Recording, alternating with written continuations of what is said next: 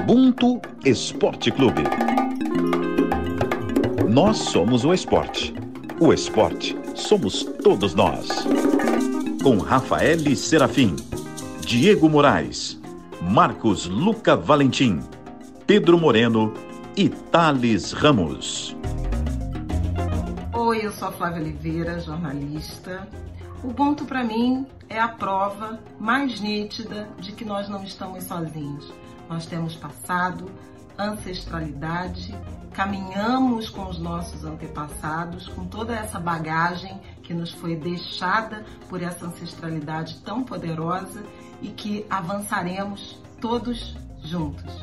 Fala galera que acompanha o Ubuntu Esporte Clube, episódio 2 no ar, e com esse depoimento incrível da Flávia Oliveira, que é uma jornalista sensacional e é mãe e mulher o que tem tudo a ver com a nossa pauta de hoje. Aproveito já para chamar o timaço que vai estar comigo aqui hoje: Thales Ramos, Diego Moraes, Sabrina Conceição, que é editora e coordenadora de eventos, nossa amiga no Grupo Globo, e a doutora Maísa Teotônio Josafá Simão, que é médica ginecologista e obstetra pelo Hospital das Clínicas da UFMG especializada em endocrinoginecologia e sexualidade pela Escola Paulista de Medicina, Unifesp, integrante também do coletivo Negrex e do coletivo Ayabás. Respeita a nossa especialista. E aí, galera, todos bem? Muito bem e honrado pela presença da doutora Maísa, claro. Eu queria até que ela pudesse falar agora, né, para essas boas-vindas aí, já abrimos aí o espaço, agora a voz é sua, fala aí. obrigado, obrigado por estar nesse espaço, é uma honra enorme poder ter sido convidada para estar aqui com vocês. Eu queria falar de dois coletivos que eu participo, que eu acho que é importante enaltecer, é importante falar, trazer para a cena. Um que é o Negrex, que é o coletivo de médicos negros e médicas negras, estudantes de medicina, então é isso, nós somos poucos, mas cada vez mais a gente está ocupando, a gente está chegando para ficar mesmo, para ocupar todos os espaços, inclusive a medicina. E o coletivo Ayabás, que é um coletivo de ginecologistas e obstetras negras que eu também participo. E espero que a gente consiga passar muita informação aí para todo mundo e que seja muito, uma tarde muito prazerosa. Será? E aí, Sabri? Bem-vinda! Obrigada, gente. É um prazer enorme estar aqui compondo o time Ubuntu Esporte Clube essa semana. Espero que seja a primeira de muitas. E olha que hoje nosso papo vai estar tá da melhor qualidade. E obrigada, doutora Maísa, pela participação. Espero que a gente consiga saber cada vez mais sobre as suas experiências. É, e o que não vai faltar hoje no podcast são experiências. Bom, o dia 25 de julho se aproxima e poucas pessoas sabem, mas é o Dia Nacional de Teresa de Benguela e Dia Internacional da Mulher Negra Latino-Americana e Caribenha. Então, o podcast de hoje é totalmente voltado para as mulheres pretas e principalmente sobre a maternidade no esporte. Vamos falar sobre as dificuldades físicas e sociais que as mulheres que desejam engravidar, desejam gerar seus próprios filhos enfrentam.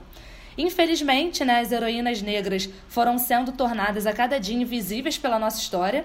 E a gente precisa trazer esses nomes, que muitas vezes são desconhecidos da maioria, de volta. Teresa de Benguela é um dos nossos ícones. Foi uma líder quilombola e viveu durante o século XVIII, abrindo as portas para a gente. Sob sua liderança, a comunidade negra indígena resistiu à escravidão por duas décadas, quando o quilombo foi destruído pelas forças armadas de Luiz Pinto e a população uma parte foi morta, outra parte aprisionada. Acho que isso é totalmente significado de Ubuntu, né? Que a gente existe porque, por exemplo, Teresa de Benguela existiu.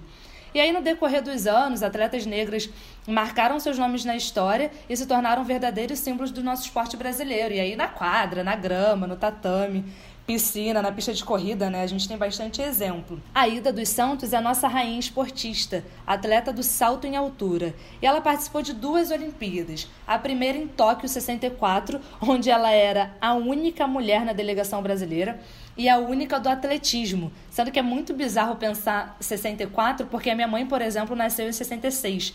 Então é muito perto, né? Uma geração da minha mãe para mim, uma geração só. Eram 68 atletas naquela delegação, só ela de mulher e ela foi a primeira mulher numa final olímpica.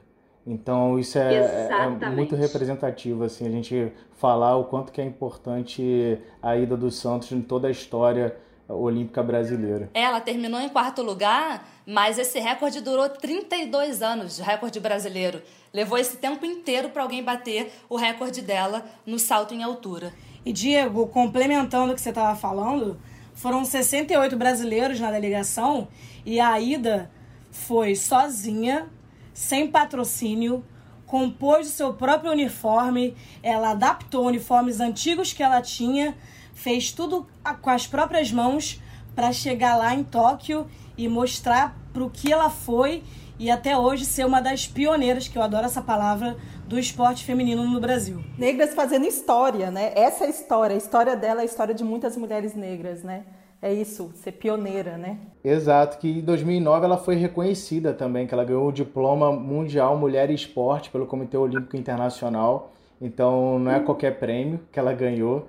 Então é mais uma, um adendo aí para a gente botar com, qual o peso da ida dos Santos aí no esporte olímpico brasileiro. Eu acho que a história da mulher negra no esporte brasileiro, ela é fundamental, principalmente se a gente pensar em três coisas, né? O investimento no esporte brasileiro em geral, que já é um investimento problemático.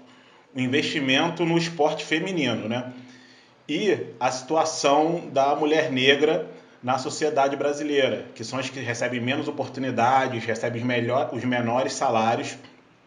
E a ida, cara, assim, fantástica e deu a Valesquinha pra gente também. Ainda nos deu a Valesquinha. Ainda nos deu a Valesquinha, né? Também campeã olímpica, mas com a seleção brasileira de vôlei. E aí, graças a Deus, a Ida veio, deixou esse legado maravilhoso pra gente. O tempo passou, o esporte evoluiu à base de muita luta por direitos.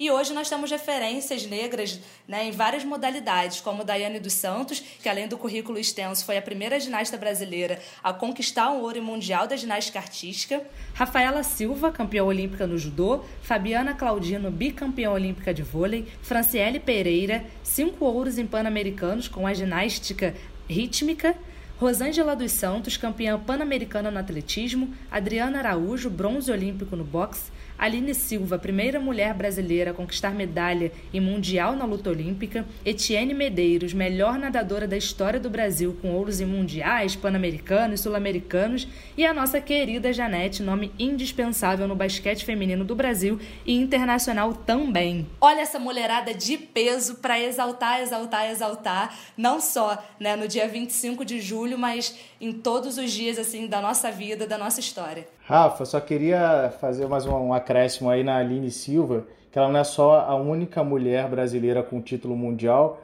mas nenhum atleta brasileiro tem título mundial no wrestling. Apenas entre homens e mulheres, só a Aline Silva tem título, é vice-campeã mundial, tanto no, no júnior quanto na, no sênior. Então só ela tem esses, essas medalhas em mundial. E eu queria só botar mais um acréscimo aí nessa lista, que é a Soraya André, judoca, primeira mulher, é, ouro nos, nos Jogos Pan-Americanos de Indianápolis. Ela entrou com o kimono preto numa competição para protestar, porque a, a, Confederação Brasileira de Judô ela foi para Barcelona, não conseguiu um bom desempenho na Olimpíada de 92. Ela queria buscar a Olimpíada de 96 em Atlanta, só que na época a Confederação Brasileira de Judô não aceitava atletas com mais de 28 anos. Então ela teve o sonho podado, a busca podada ali para ela continuar lutando e brigando pelo sonho dela. E aí, numa seletiva, ela foi lutar e ela tingiu o kimono dela, que na época era só kimono branco. Kimono branco para, segundo a Soraya André, que eu vou pegar as, as palavras dela aqui, que é o kimono branco representa a pureza, você ser melhor a cada dia. Na época não tinha um kimono azul, é, no judô, eles não usavam nas competições. A Soraya André foi lá, tingiu o kimono de preto e foi para a competição, sabendo que não ia poder lutar com o kimono preto. Ela foi apenas para protestar. Vestiu o kimono, ninguém é, deixou lutar. Ela foi para a arquibancada e ficou com o kimono preto protestando em prol dos direitos dos atletas de continuarem lutando, buscando o seu sonho olímpico. E aí, quando a gente fala de sonhos olímpicos, né, é, e a gente pode esbarrar no nosso tema principal aí, que é relacionado também à gravidez, a, a, a dualidade entre o sonho e a gravidez da, em relação às mulheres, que é, é o caso aí que a gente vai debater bastante ainda nesse podcast. Já que aqui também é, no, no Ubuntu a gente faz um trabalho de ressignificação, a gente agora vai ressignificar esse PAN de Indianápolis, que é muito lembrado lá pela medalha do, do basquete brasileiro masculino. Para mim, agora, PAN de Indianápolis é Soraya André e acabou. E claro que a gente pontuou algumas atletas, né, muito importantes nas suas modalidades, mas nós temos nomes incríveis e que vamos exaltando ao longo da vida da caminhada do Ubuntu Esporte Clube, porque a lista é enorme, mas como a gente começou falando, muitos desses nomes não estão no lugar onde deveriam estar, né, com o holofote que deveria estar. E com base em tudo que já falamos, né, e nesse histórico que toda a luta contra a escravidão deixou as mulheres negras, vamos falar agora sobre os efeitos na maternidade das atletas, tendo em vista a sociedade machista que põe em xeque o tempo inteiro a capacidade da mulher dividir profissão e maternidade, além da violência obstétrica, que afeta em maior número a população negra. E esses números são altíssimos, né, doutora? Também tem muito a ver com o mito que a mulher negra é forte, né? É sem dúvida. A gente tem dados alarmantes aqui no Brasil em relação tanto à violência obstétrica, tanto violência doméstica, tanto a questão financeira das mulheres pretas e é uma questão histórica, né? uma questão que não é pontual de hoje, não é pontual de algumas décadas. Na verdade, a raiz disso é uma raiz histórica que vem da escravidão, da forma como essas mulheres foram tratadas durante a história. Né? Então, quando a gente fala de maternidade, a maternidade, na verdade, ela não é única, ela é plural, ela é diversa. Né? Ela é exercita de várias formas diferentes, dependendo do seu grupo racial, do seu grupo social, né? de onde você veio, qual é a sua história, qual é a sua cultura, né? E a maternidade das mulheres negras, ela foi atravessada pelo racismo e pela escravidão. Então não tem como falar de maternidade de mulheres pretas, sejam elas atletas ou não atletas, sem falar de racismo, sem falar de questão de gênero, né? É, são questões que atravessam a vida da mulher. E aí entra a grande questão que é conciliar a vida profissional com a maternidade, que é um grande desafio. E aí seja por preconceito, pela carga social que é aplicada em cima das mães, por falta de compreensão no ambiente de trabalho e, de acordo com o IBGE, 5,5 milhões de famílias são chefiadas apenas por mulheres. E também, segundo o IBGE, houve um aumento da participação das mulheres de 40 a 49 anos entre o grupo de mães pela primeira vez. Então, cada vez mais, né, opta-se por ter filhos mais tarde ou abrir mão dessa gestação para dar prioridade à carreira. E é importante demais ressaltar que é um desejo totalmente individual e que nem toda mulher manifesta a vontade de gerar um filho mas quem manifesta passa por essas dificuldades. E o mundo dos esportes ainda é muito inóspito para as mulheres, porque obriga a fazer escolhas extremamente complicadas, né? Porque o corpo é um instrumento de trabalho delas. Então, muitas vezes impõe que a mulher precisa escolher entre a carreira e a maternidade. E nós conversamos com a Fabiana Claudino, bicampeã olímpica de vôlei, que vive um pouco desse dilema agora, porque já foi a quatro Olimpíadas, ia, tinha o planejamento de ir à Olimpíada de Tóquio, porém ela foi adiada e a Fabiana tem um desejo de ser mãe. Vamos ver o que a Fabiana falou sobre isso por mais que você tenha o sonho de ser mãe, você quer estar ali na quadra, você quer estar jogando, e aí também chega uma hora que chega a idade. Hoje eu tô com 35 anos. Então, é... talvez adiar isso, talvez para mim, sei lá, para o meu corpo, para minha saúde, é... não sei se isso, né, falando assim da minha pessoa, não sei se isso seria o ideal. Então, assim, a cabeça da gente vira um mix de várias coisas, porque, óbvio, a gente está falando de uma Olimpíada, né? Eu amo estar ali dentro da quadra, mas ao mesmo tempo é, eu já fui para quatro Olimpíadas e eu tenho um sonho enorme de ser mãe. Então sempre vem essa coisa de pensamento, não, agora eu quero ser mãe. Aí passa alguns dias, não, eu quero ir para uma Olimpíada, eu quero tentar. Não, não, agora é certo, eu quero ser mãe. Então, tipo assim, sempre vem esses sentimentos que não tem como, né? Ela vai e volta, vai e volta. Mas ainda não, não posso te dizer que eu tenho uma decisão concreta, sabe? Eu acho que eu tô deixando as coisas acontecerem, tô esperando assim até o finalzinho ali para tomar realmente uma decisão. Então eu acredito que a maioria das atletas sempre passam por isso. E quando uma atleta, acredito que engravida mais novinha, ah não, tá bom, daqui a pouco eu volto, e sabe que vai estar tá ali no ritmo, vai estar. Tá. Mas quando você chega numa certa idade, já complica um pouco, né? Então, ai, sei lá, é um mix assim que de emoções, de sentimentos, de decisões que vai passando na sua cabeça. Também conversamos com a Gilmara Justino, pivô da seleção brasileira de basquete e hoje veste a camisa do Sampaio Basquete. Gilmara, que foi mãe da Marina aos 19 anos. Eu perdi o meu primeiro ano de juvenil, né, que era eu estava numa fase muito boa, eu acho que foi a melhor assim, fase estava no pico, estava quase estourando para para adulto. Foi difícil depois a, a transição de ter saído do juvenil para o adulto, porque pelo fato de eu ter ficado esse tempo parada pela gravidez, é, mas eu não, não me arrependo, assim, sabe? Foi bastante difícil porque depois, eu, como eu não tinha feito o campeonato todo, eu tive dificuldade depois para me inserir numa equipe adulta, né? Então foi um processo bastante difícil, mas eu consegui superar. Rafa, quando a gente fala sobre gestações tardias, né, que é o que você trouxe, é, que é uma questão não só da mulher atleta, é uma questão da mulher atual, é muito importante a gente destrinchar um pouco essa questão, né? Então, hoje, quando a gente fala de gestação tardia, a gente está falando também da gestação das mulheres negras, né? Porque se você pensar que a gente saiu de séculos de escravização para então subemprego e agora a gente está conseguindo entrar no mercado de trabalho que é que é composto majoritariamente por homens homens brancos, mulheres brancas e alguns homens negros, né? Então a gente começa a dividir com essas mulheres brancas algumas questões trabalhistas também, inclusive a questão da gestação tardia, né? A gente tem que pensar que globalmente a gente está tendo uma redução da taxa de natalidade e um aumento, igual você disse, proporcional das gestações acima de 35 anos, que é que a gente considera gestações tardias.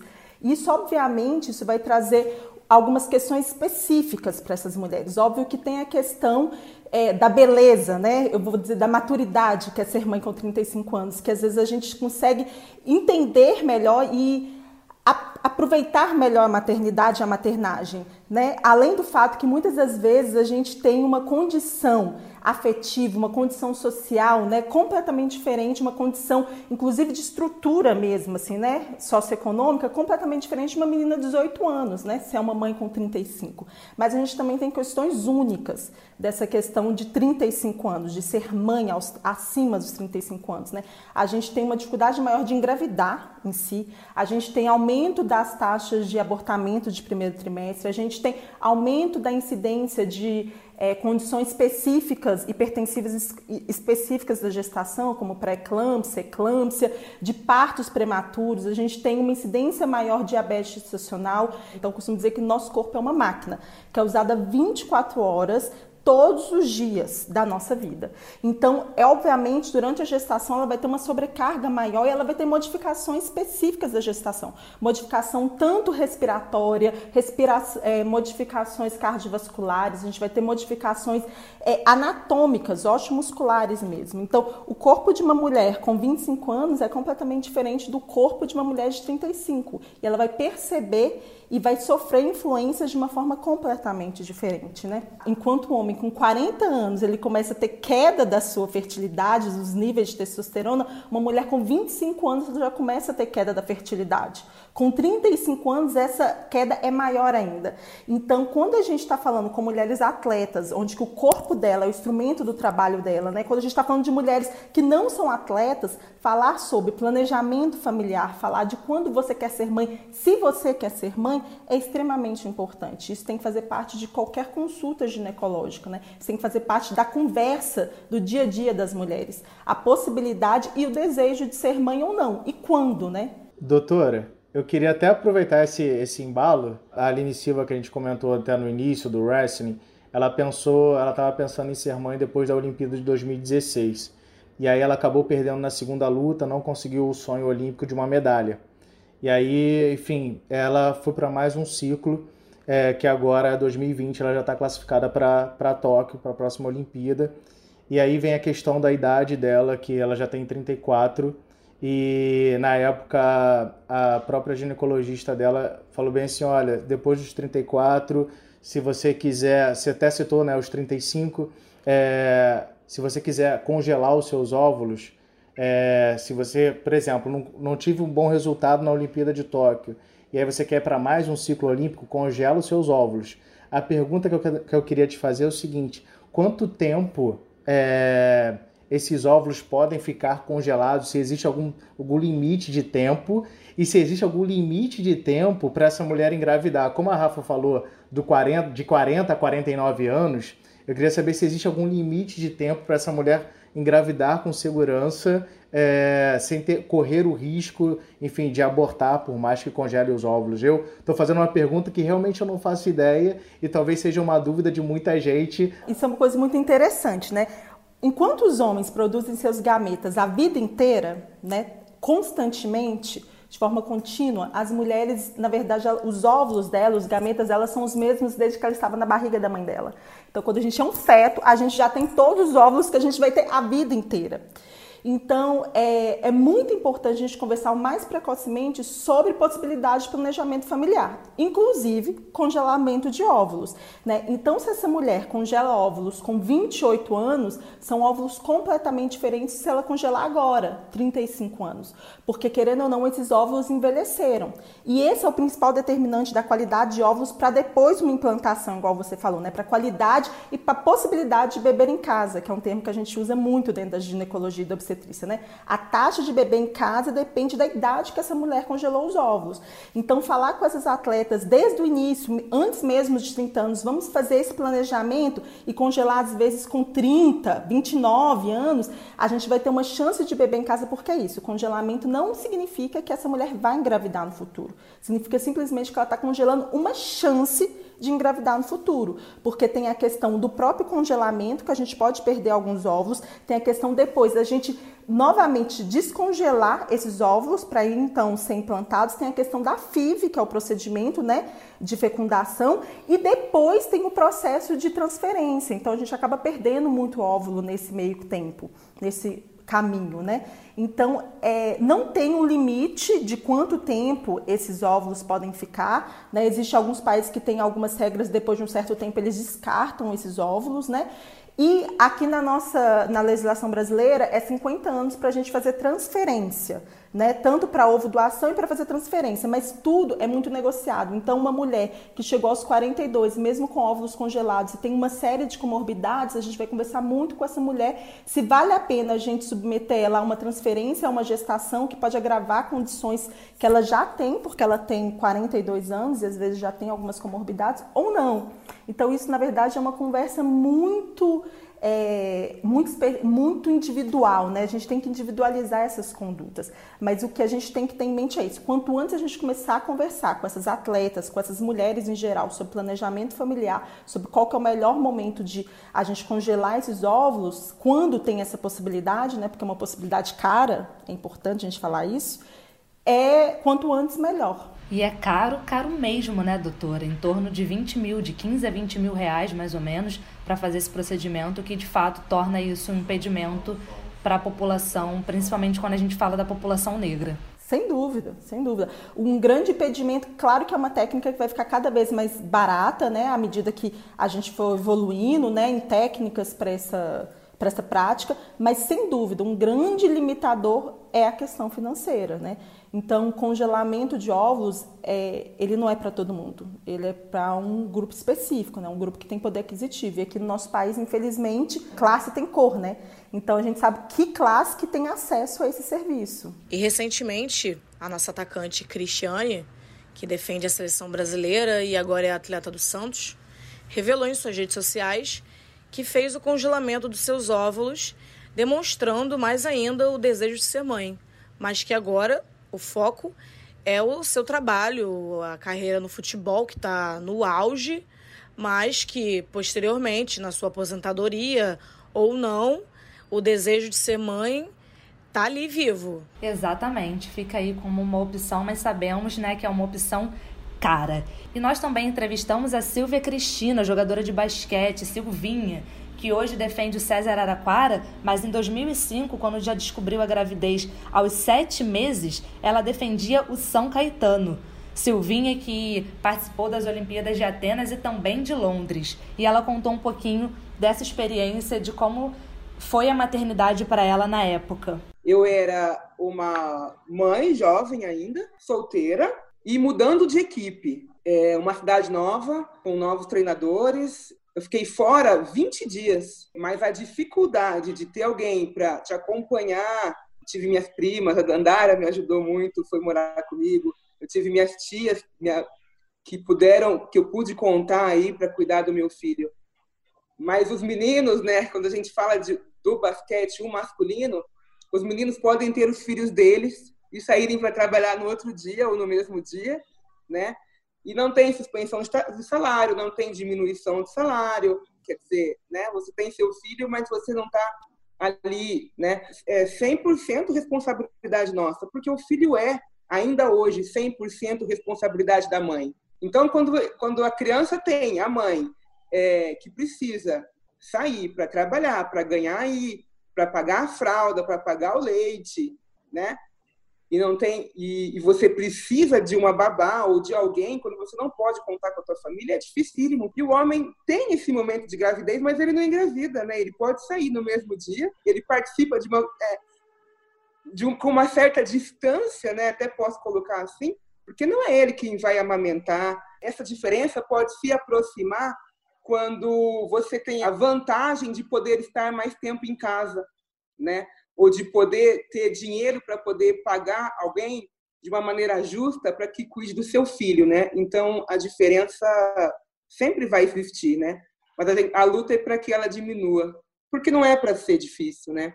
É para uhum. você conseguir ser mãe e conseguir ter o seu espaço, né? É para ser uma coisa tranquila. Essa questão da rede de apoio, a fragilidade da rede de apoio das mulheres negras é uma questão assim crucial da vida das mulheres negras, né? Não é só o fato da gente ter a maior, as maiores taxas de celibato definitivo, né? Então nós somos as não que tem menos filhos, mas as que menos casam, que menos têm parceiros. Isso vai influenciar diretamente no planejamento familiar dessas mulheres e a forma como elas vão exercer a maternidade, vão se dividir entre maternidade e trabalho é, a fragilidade desse, dessa rede de apoio, ela também significa fragilidade, às vezes, da rede que não é só o companheiro afetivo, mas é com quem que eu vou deixar meu filho quando eu sair para trabalhar, né? Será que eu tenho condições financeiras, já que eu não tenho a rede de apoio familiar, né, naquele momento, de pagar uma creche para deixar o meu filho, né? De confiar onde que eu estou deixando meus filhos. Então, isso é uma questão que é do dia a dia da mulher preta. Com quem eu vou deixar os meus filhos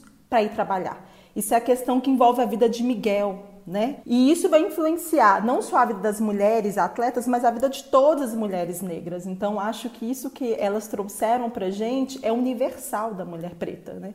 Essa ter que se dividir. E aproveitando o gancho da Silvinha, que trouxe pra gente a questão da rede de apoio, um outro assunto muito delicado também é o apoio contratual dos clubes e também dos patrocinadores. Claro que quando a gente fala de atleta, são contratos mais diversos possíveis e muitos deles são muito parecidos entre homens e mulheres. Porém, os homens não precisam se preocupar quando vão ter um filho se o contrato vai ser ou rescindido ou não renovado por conta dessa gravidez.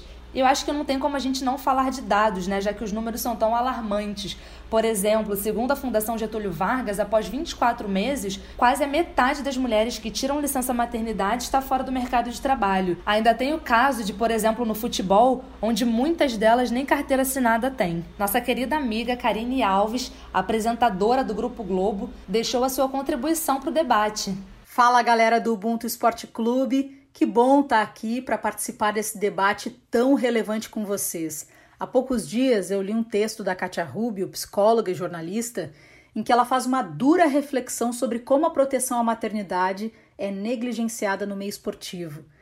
A gente acompanha diariamente a luta pelos direitos das mulheres, se tornando cada vez mais contundente no mercado de trabalho como um todo. Só que o esporte parece que vai na contramão dessa evolução quando se trata de gravidez de atletas profissionais. Está previsto na Constituição Federal que uma gestante não sofra prejuízo no emprego e no salário desde a confirmação da gravidez até cinco meses depois do parto. E uma tentativa de regulamentar o esporte no Brasil, por exemplo, foi a própria Lei Pelé, uma iniciativa voltada para atletas de apenas uma modalidade, o futebol. E esse é o problema. Os outros esportes ficam sem amparo. Detalhe: não conta com nenhuma linha sobre o direito à maternidade de atletas profissionais. E aí o que acontece? Muitas atletas profissionais acabam se sentindo pressionadas a ter que escolher a carreira ou ser mãe. E a decisão muitas vezes vira um tormento mesmo, a ponto de ter que buscar os seus direitos na justiça comum, como fez a campeã olímpica de vôlei Tandara. Na época que a Tandara engravidou, ela teve o pagamento reduzido, ganhava só meio por cento do total recebido pelo direito de imagem. Sim, uma redução de 95% no valor. Ela venceu a ação no Tribunal Superior do Trabalho contra o Praia Clube. Mas quantas tandaras a gente ainda vai ter até que esse descaso com a mulher no esporte profissional acabe? Eu não tenho a resposta, mas eu aproveito para deixar mais uma pergunta para a doutora. Quais são os cuidados e também os limites para uma atleta grávida? Até a próxima, gente! Quando a gente pensa em gestação, obviamente a prática de exercício físico ela vai ter que ela vai ter que a gente vai ter que ter alguns cuidados em relação à prática do exercício físico. É, a gente pode falar limites, mas vamos dizer cuidados, né?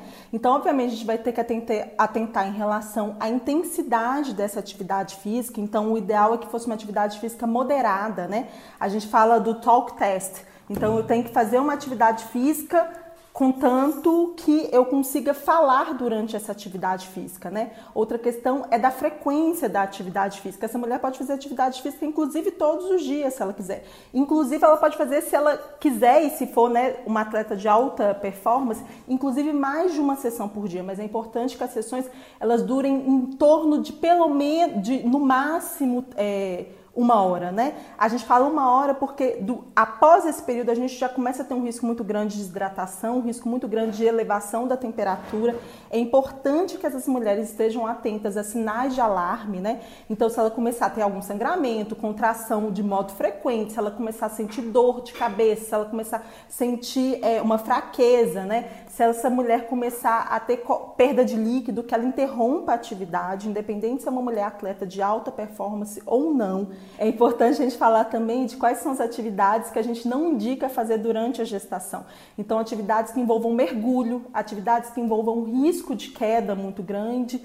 Isso é muito importante. Antigamente a gente falava que era, era melhor evitar atividade física no primeiro trimestre. Hoje em dia a gente sabe, o Colégio Americano de Obstetrícia já lançou várias notas falando, vários trabalhos falando que não existe essa contraindicação. A mulher sim pode fazer atividade física desde o início da gestação até o final da gestação. Lembrando sempre que se for uma atleta de alta performance, não é recomendado essa, essa atleta fazer atividade física durante o período gestacional com o objetivo de competição.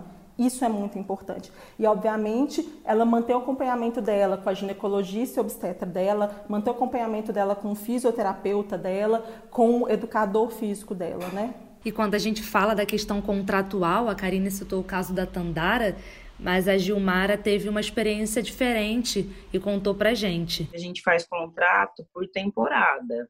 É, pelo fato dos clubes também não terem tanto patrocínio, a estrutura também, sabe, não ajuda muito. Então, eu conheço muitas jogadoras que, que adiam o sonho de ser mãe, ou às vezes, quando engravida, não tem o suporte que eu tive, né? Graças a Deus eu não deixei de receber, eles me deram todo o suporte, tinha plano de saúde, mas é, eu conheço jogadoras que tiveram que deixar de jogar, né? Não conseguiram voltar. Tem muitas que eu conheço, né? Que têm o sonho de ser mãe, mas mas não conseguem justamente pela, pela nossa realidade, né?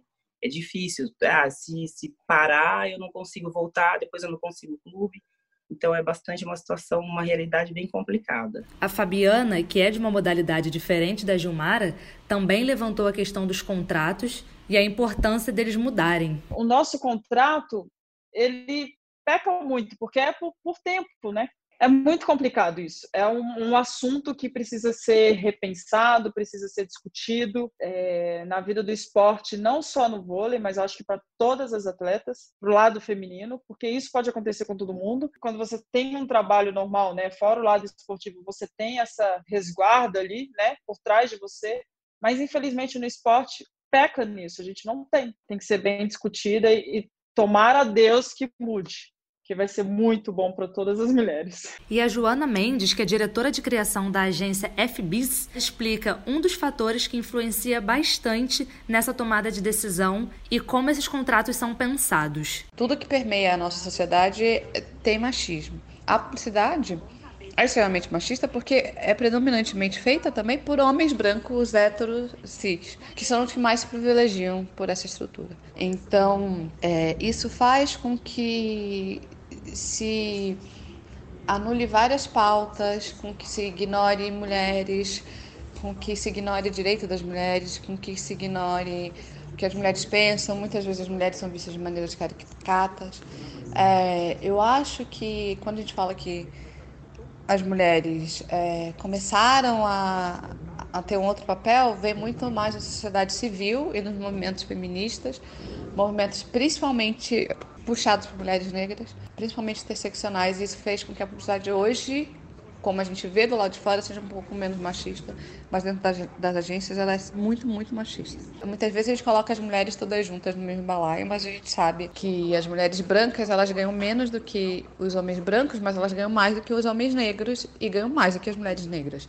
Então, assim, a gente tem que falar sempre do racismo, porque é, a gente tem raça aí como fator, e aí a gente tem para as mulheres negras abarcando raça e também gênero. E temos um ótimo exemplo que é o da Alison Félix, recordista em medalhas olímpicas, que chegou a competir grávida sem contar para ninguém, nem mesmo para o seu irmão, que fazia parte da sua comissão técnica. Inclusive, a sua patrocinadora master de vestuário e material esportivo queria reduzir os valores a serem dados para ela, num valor de até 70%. Com essa decisão alarmante, Alison se juntou a outras nove mulheres e foi atrás, mas agora no trâmite judicial. E uma dessas atletas que entrou no processo junto com a Alison foi a Alísia Montana, que também teve o mesmo problema com essa mesma empresa e ainda ficou conhecida como a grávida velocista. Mas também vale lembrar que todo esse processo contratual foi feito na maioria por homens, né? Então a gente já entende o porquê dessa falta de sensibilidade e compreensão. E a Alison, depois desse todo esse trâmite, falou abertamente numa matéria incrível que ela deu com exclusividade ao New York Times, dando relatos de contrato, do que ela tinha passado. E depois de vencer, o trâmite judicial, a Alison publicou nas suas redes sociais uma frase que eu vou levar para minha vida. Nossas vozes são poderosas, o que nos diz que a gente tem que reclamar sim, a gente tem que saber o nosso lugar sim, a gente tem que saber os nossos direitos sim e lutar por eles. E, enfim, depois de todo esse processo, essa empresa não vai poder fazer nenhum tipo de alteração contratual com as atletas que vierem a ser mães. O que dá uma segurança mais, né, para as mulheres, porque a gravidez de uma atleta já é uma coisa recebida como surpresa, como um tom de julgamento. Então, o mínimo de segurança que a mulher pode ter nesse momento é essencial, né? Elas são atletas, mas elas também são mulheres e querem ser mães e vão ser mães e vão voltar a ser atletas e talvez, mesmo grávidas, continuarão seguindo sendo atletas. Por que não? Uma coisa que a gente tem que lembrar é que a Alison bateu o recorde do Usain Bolt em mundiais, que era de 11 medalhas. Ela conseguiu a 12 no Mundial em Doha em 2019 e dez meses depois de ter tido um bebê. Então o desempenho dela, né, doutora, foi lá em cima depois dela ser mãe. E a Alison, ela tem uma questão ainda mais particular, porque ela teve um parto prematuro, por causa de pré-eclâmpsia, com 32 semanas. Então, não foi uma gestação fácil, não foi um parto fácil, e foi um desafio ela retornar, né? Eu gosto de pensar e que essas mulheres pretas, Alison, Serena, elas estão fazendo uma revolução, uma revolução feminista dentro do esporte, sabe? Quando a gente pensa que Serena Williams, com a gestação dela, conseguiu que fosse debatido traje, né, das mulheres no tênis, que conseguisse que fosse debatido questão de flexibilização no retorno das mulheres no tênis e não só debatido, mas que houvesse mudanças, né? Eu lembro que quando ela voltou na, no pós-parto dela, ela usou um traje que ficou que causou muita polêmica, né? Ela usava um macacão de alta compressão. E a questão que ela levantou, que ela argumentou, ela justificou que aquilo era uma indicação médica. A Serena Williams, ela teve também uma gestação até tranquila, mas um parto muito complicado, acabou tendo que ser uma cesariana. Ela teve uma trombose venosa profunda com embolia pulmonar, então um quadro gravíssimo, que inclusive ela podia ter ido a óbito. E aí ficou uma recomendação que ela usasse esses trajes especiais, né, de alta compressão. E isso gerou, assim, na verdade, um debate enorme, uma crítica enorme, e ela acabou conseguindo que a Associação de Tênis é, Feminino, que é uma associação mundial, mudasse algumas regras, inclusive mudasse regras em relação à flexibilização e ao retorno dessas mulheres, né? Talvez vocês saibam até falar mais sobre isso do que eu, mas é que ela conseguiu condições que fosse estendido o tempo de condições especiais no retorno ao ranking do tênis. Então, isso é uma revolução, né? Aí, voltando na Alisson, ela fala uma frase também que eu gostei muito, ela falou assim, se eu, que sou uma das melhores atletas, né, do atletismo, que sou uma das, bem, uma das mais bem pagas, se eu não lutar por isso, né, quem vai lutar? Eu tenho que lutar por isso, pelo que, por quem veio antes de mim, por quem está aqui, por quem vai vir depois de mim, né? Então eu acho que as mulheres estão fazendo de fato uma revolução e é muito, dá muito orgulho ver que são mulheres pretas liderando isso, né? Ubuntu na veia e a Serena Williams que foi campeã do aberto da Austrália quando estava grávida sem avisar ninguém. Ela só anunciou um, um dois meses depois nas redes sociais dela. Ela estava com oito semanas. Essas problemáticas que você trouxe da gravidez da Serena poderia ter trazido problemas psicológicos no pós-parto dela. E aí a gente tem um exemplo de uma jogadora, uma armadora do, da WNBA, que é a Scala Diggins Smith, que ela também continuou a temporada 2018 grávida e não falou para ninguém, justamente por conta de contrato, por questões de suspensão de salário, porque na WNBA as mulheres antes do contra, da, da, da revogação das leis, as mulheres tinham praticamente seus salários suspensos e elas não tinham acesso a quase nada. Isso mudou esse ano, em fevereiro de 2020. A Skylar teve depressão pós-parto por conta de toda a pressão que ela sofreu durante a gravidez, por questões de técnico, de clube, de não estar preparada para ser mãe. E aí eu te pergunto, qual é a probabilidade, como é que funcionaria um processo melhor para as mães, mesmo que, mesmo que estava esperando e que não estavam esperando, para que esse processo da pós-gravidez seja um processo não tão traumático para elas, incluindo a questão das atletas. O que você fala é muito importante, né? incluindo a questão das atletas, porque as alterações na vida vão ser de todas as mulheres pós-parto, né? Então são alterações físicas, alterações emocionais, alterações da dinâmica da vida dessa mulher, né? E que vão interferir na vida dela, no trabalho dela, na relação dela com o marido. E obviamente as mulheres elas ficam mais susceptíveis, mais vulneráveis para sofrimento mental, para o sofrimento mental. E aí, quando a gente pensa que essa mulher atleta tem um agravante muito importante, que é que o corpo dela é o instrumento de trabalho dela, então ela manter uma alta performance é essencial para ela, então ela tem uma cobrança muito grande para ela voltar no nível que ela estava antes da gestação e às vezes até melhor. A prova disso é Serena, né? É uma mulher que foi campeã em tudo, que é a melhor tenista entre os homens, entre as mulheres, era exigido dela que de ela todos continuasse. Os tempos. De todos os tempos de todos os tempos era exigido dela uma performance impecável, né? Uma mulher que acabou de voltar, que não tinha um ano de gestação. É, você trouxe esse exemplo, eu queria trazer só um outro da Serena ainda, porque ela é uma pessoa que a gestação dela movimentou o mundo, né? Vamos dizer assim. Eu lembro que no pós-parto dela fizeram uma charge dela que assemelhavam a figura dela a uma figura de um animal, de um macaco, assim, claramente, né? E é isso, ainda colocaram ela, tipo assim, de uma forma.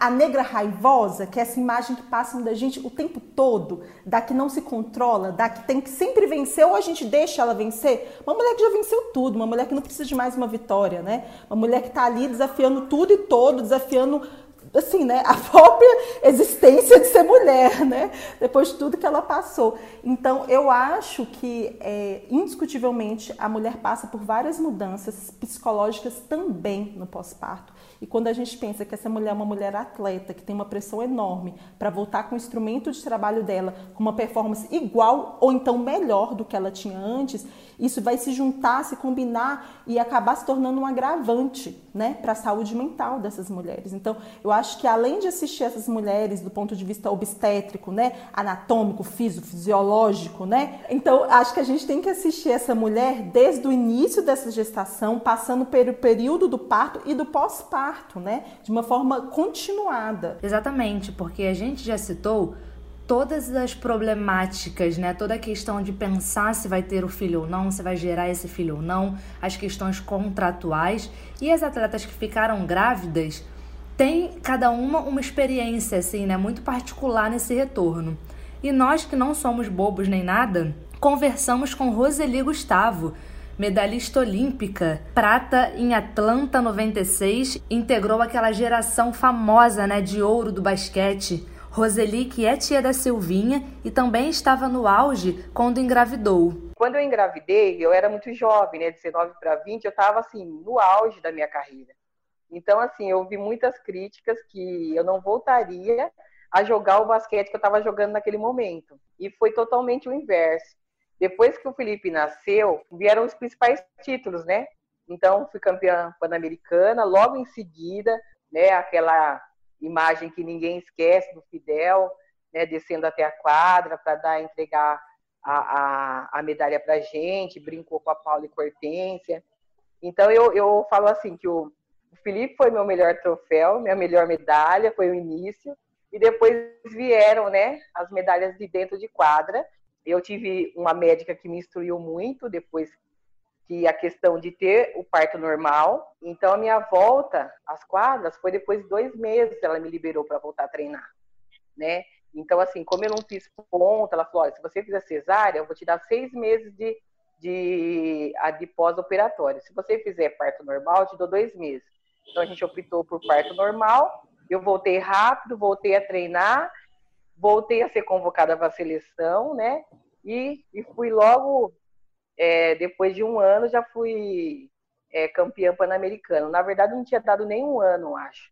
É que depois que você é mãe, você vira uma leoa, né? então, além do desafio de mostrar para todo mundo que estavam errado, né?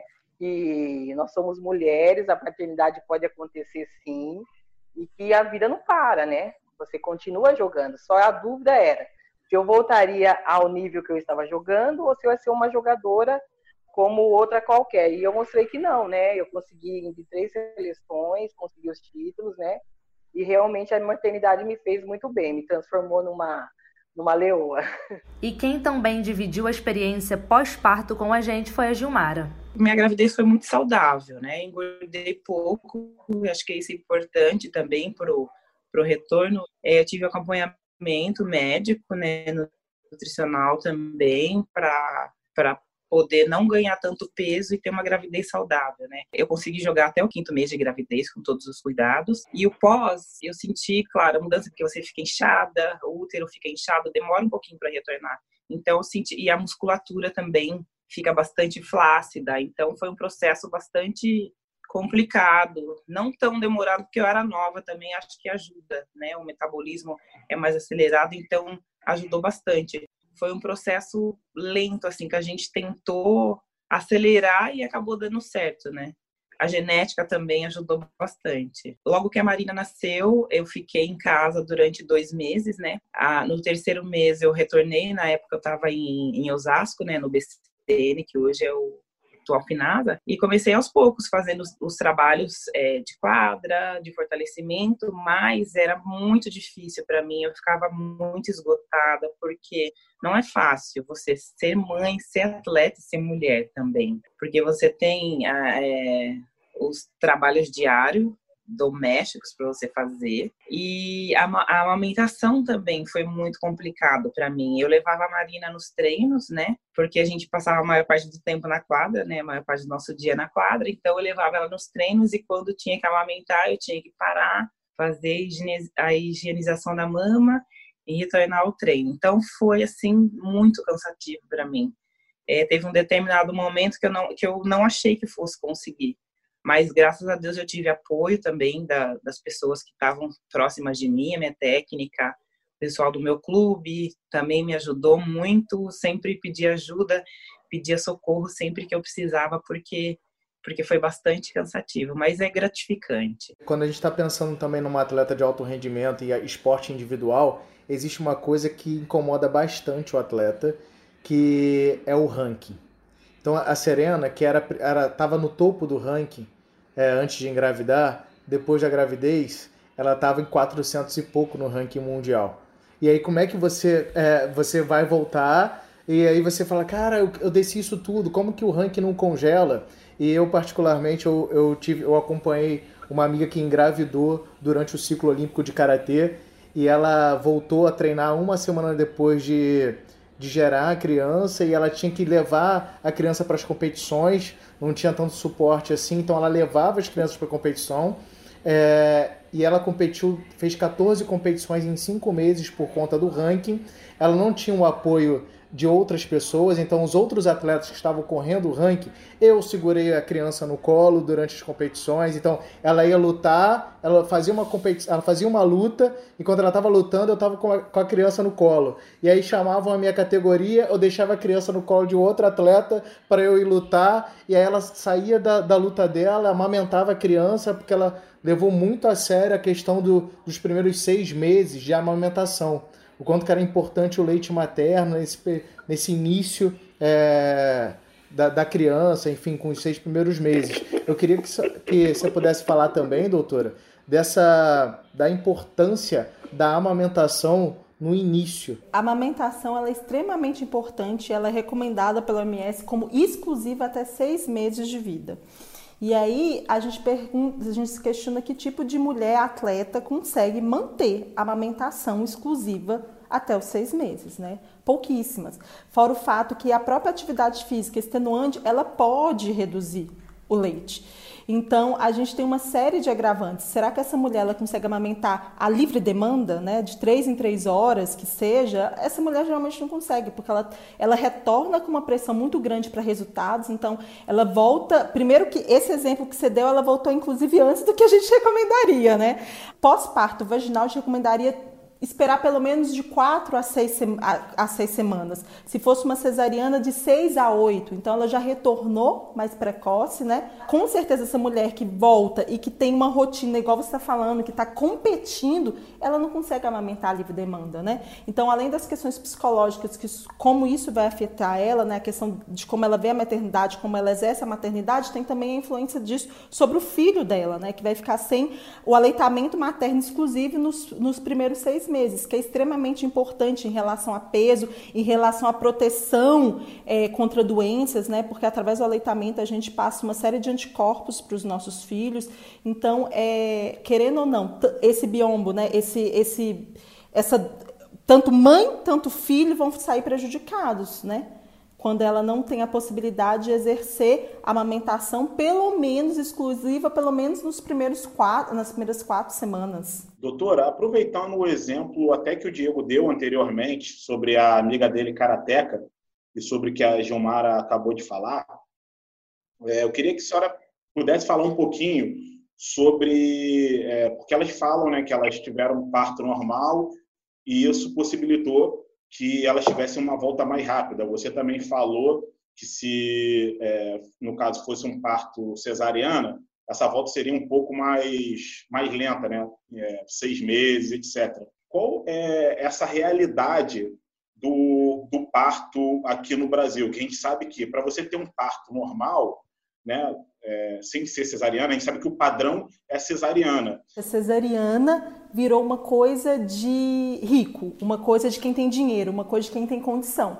E o parto vaginal é uma coisa de quem não tem, de quem está no SUS, de quem é pobre, porque quando a gente pensa, a maioria dos partos no SUS ainda são partos vaginais, né?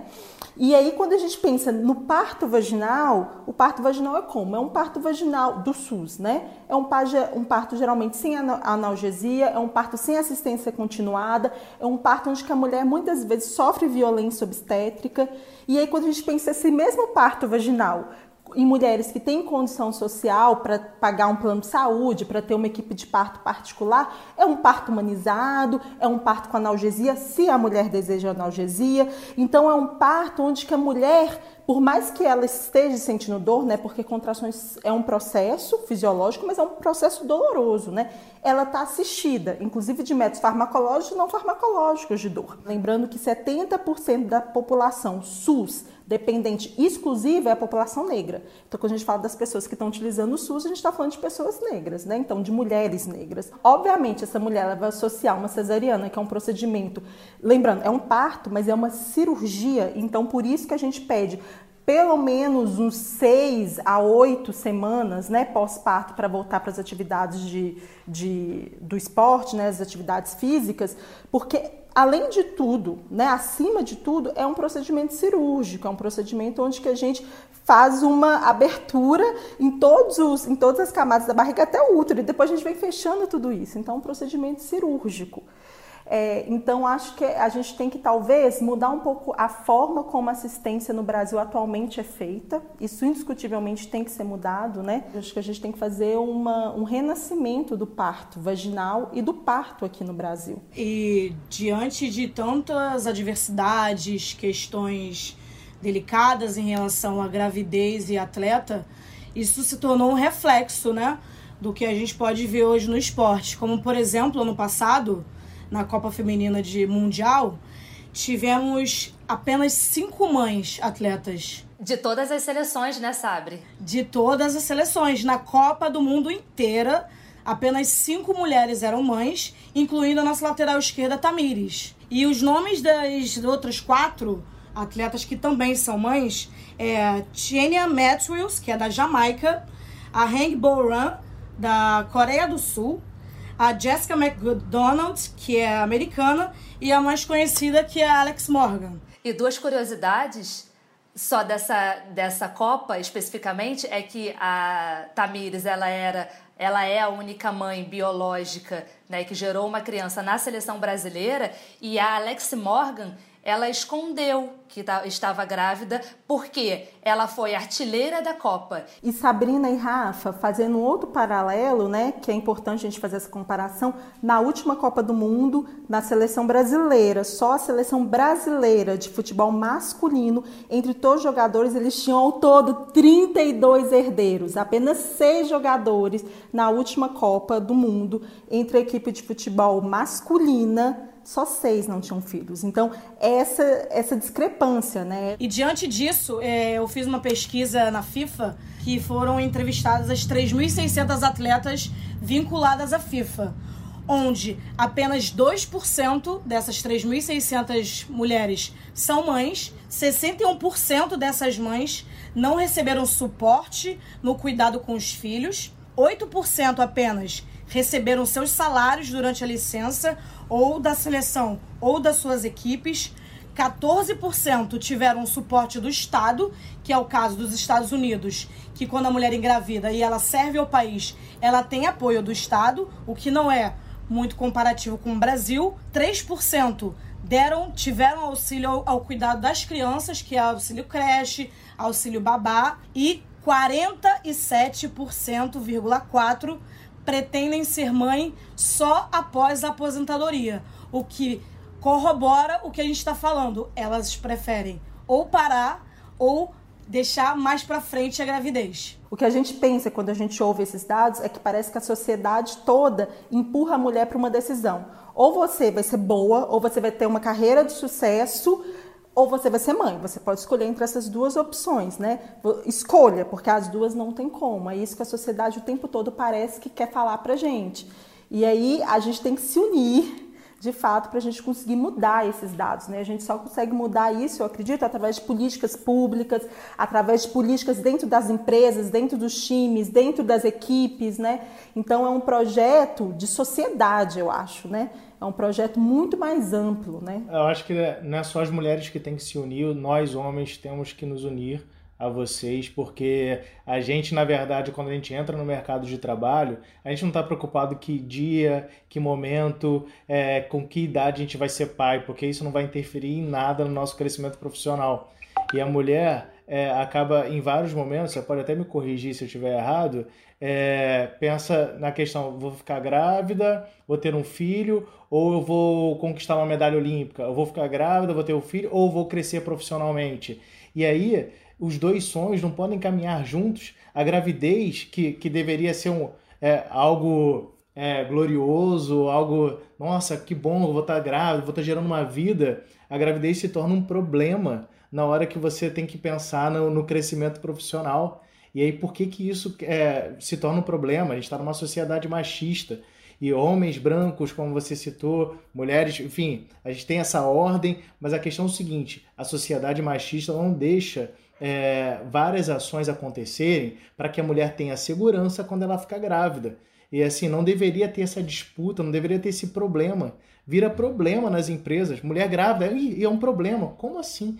E aí eu queria me juntar a essa luta também. Eu acho que o Talão, como pai, é, ele, ele é o único pai aqui do nosso grupo, e aí eu vou deixar o Talão falar o exemplo dele, em vez de eu citar, né? já que ele está aqui ele é pai, ele pode citar essas diferenças assim de, de comportamento e como ele é recebido. São coisas assim do tipo, você é muito atencioso com seu filho, parabéns, como se não fosse uma obrigação minha, né? Cuidar do meu filho. E essa questão do vocabulário, que a gente tem que sempre ficar trabalhando, porque você vai é, numa consulta, os médicos só se dirigem à mãe e tal, e isso vai alimentando um imaginário problemático, mais uma vez, que é isso, é, o cuidado do filho tem que ser a mãe e tal, parece que o pai é um ajudante de luxo, não é? É minha obrigação cuidar do meu filho também. É, galera, e é bom todo mundo realmente se unir para essa mudança aí, porque a humanidade, ela só existe por causa de mulheres, né? Quem tem, quem bota essas pessoinhas todas aí no mundo são as mulheres. Então, se a mulherada começar a pensar, a priorizar a carreira e pensar, ah, eu nem tenho sonho de ser mãe, se der, deu, daqui a pouco, né? Cadê a humanidade? E claro, brincadeiras à parte, infelizmente nós temos que encerrar o nosso podcast. Esse programa foi especial demais, porque dia 25 de julho é Dia da Mulher Preta e nós ouvimos várias mulheres pretas que entraram para a história é, sendo pioneiras em seus esportes, né? Debatemos bastante sobre gestação no esporte, no mercado de trabalho. E é com todo esse ensinamento que eu me despeço e agradeço demais, né? Nós agradecemos demais a participação da Sabre e a participação também da doutora Maísa, que trouxe tanto conhecimento, tanta informação, enriqueceu tanto o nosso conteúdo. Queria agradecer mais uma vez o convite, a oportunidade de estar aqui, de dividir esse espaço, dividir esses conhecimentos com vocês e produzir novos, né? E falar que a luta é grande, a luta é, ela é longa, na verdade, né? Que maternidade pode sim e deve né, caminhar junto ao sucesso profissional da mulher. E para isso acontecer, para a gente ter garantia de que isso vai acontecer, a gente precisa de muita luta, de muita é, formação e, e, e, manutenção das políticas públicas, porque é só assim que a gente consegue, né? É a luta que move o mundo, né? Então é isso. Obrigada mais uma vez. A gente que agradece. E lembrando que nós vamos disponibilizar as sonoras né, que entraram hoje, as entrevistas na íntegra no nosso Instagram. Tanto doutora quanto Sabre serão sempre muito bem-vindas aqui na nossa casa, tá bom? Beijo grande, pessoal. Eu que agradeço, gente. Muito obrigada e até a próxima.